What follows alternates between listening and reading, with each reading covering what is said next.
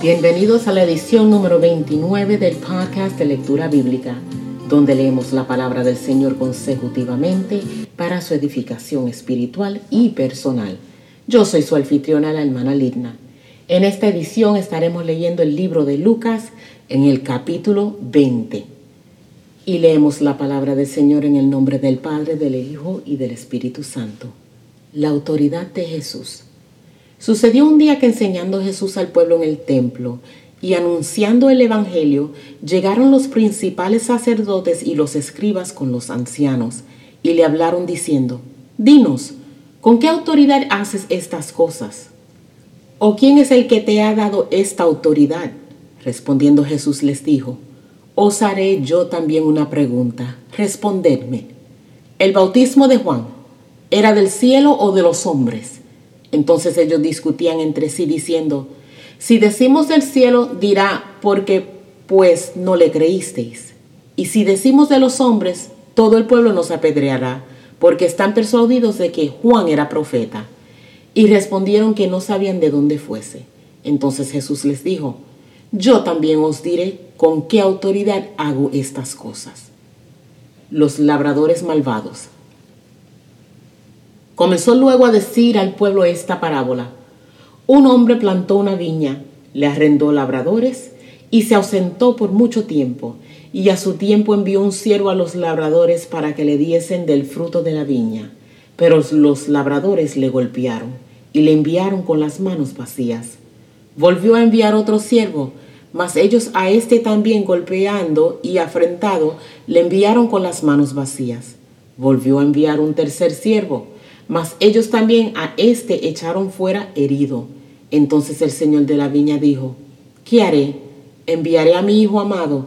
Quizá cuando le vean a él le tendrán respeto.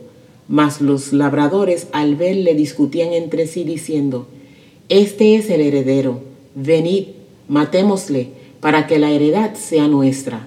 Y le echaron fuera de la viña y le mataron. ¿Qué pues les hará el señor de la viña?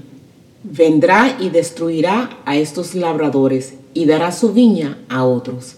Cuando ellos oyeron esto, dijeron, Dios nos libre. Pero él mirándoles dijo, ¿qué pues es lo que está escrito? La piedra que desecharon los edificadores ha venido a ser cabeza del ángulo.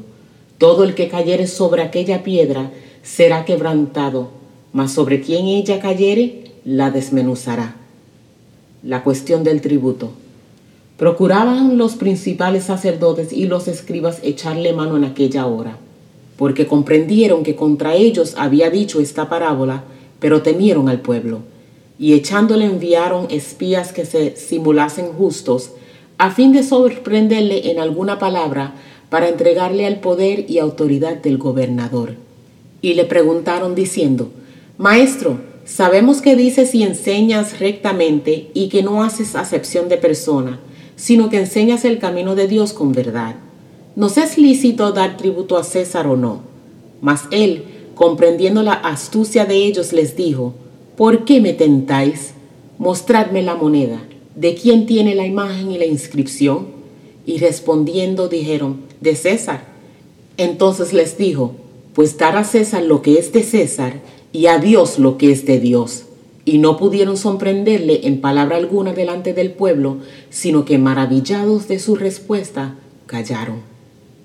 La pregunta sobre la resurrección. Llegando entonces algunos de los saduceos, los cuales niegan haber resurrección, le preguntaron, diciendo, Maestro, Moisés nos escribió, si el hermano de alguno muriere teniendo mujer y no dejare hijos, que su hermano se case con ella y levante descendencia a su hermano. Hubo pues siete hermanos, y el primero tomó esposa y murió sin hijos, y la tomó el segundo, el cual también murió sin hijos. La tomó el tercero, y así todos los siete, y murieron sin dejar descendencia. Finalmente murió también la mujer. En la resurrección, pues, ¿de cuál de ellos será mujer, ya que los siete la tuvieron por mujer? Entonces respondiendo Jesús les dijo, los hijos de este siglo se casan y se dan en casamiento, mas los que fueren tenidos por dignos de alcanzar aquel siglo y la resurrección de entre los muertos, ni se casan ni se dan en casamiento. porque no pueden ya más morir, pues son iguales a los ángeles y son hijos de Dios, al ser hijos de la resurrección. Pero en cuanto a que los muertos han de resucitar, aún Moisés lo enseñó en el pasaje de la zarza, cuando llama al Señor Dios de Abraham, Dios de Isaac y Dios de Jacob. Porque Dios no es Dios de muertos, sino de vivos, pues para Él todos viven. Respondiéndoles algunos de los escribas dijeron, Maestro, bien has dicho, y no osaron preguntarle nada más. ¿De quién es hijo el Cristo? Entonces él les dijo, ¿cómo dicen que el Cristo es hijo de David? Pues el mismo David dice en el libro de los Salmos, dijo el Señor a mi Señor, siéntate a mi diestra hasta que ponga tus enemigos por estrado de tus pies. David pues le llama Señor. ¿Cómo entonces es su hijo?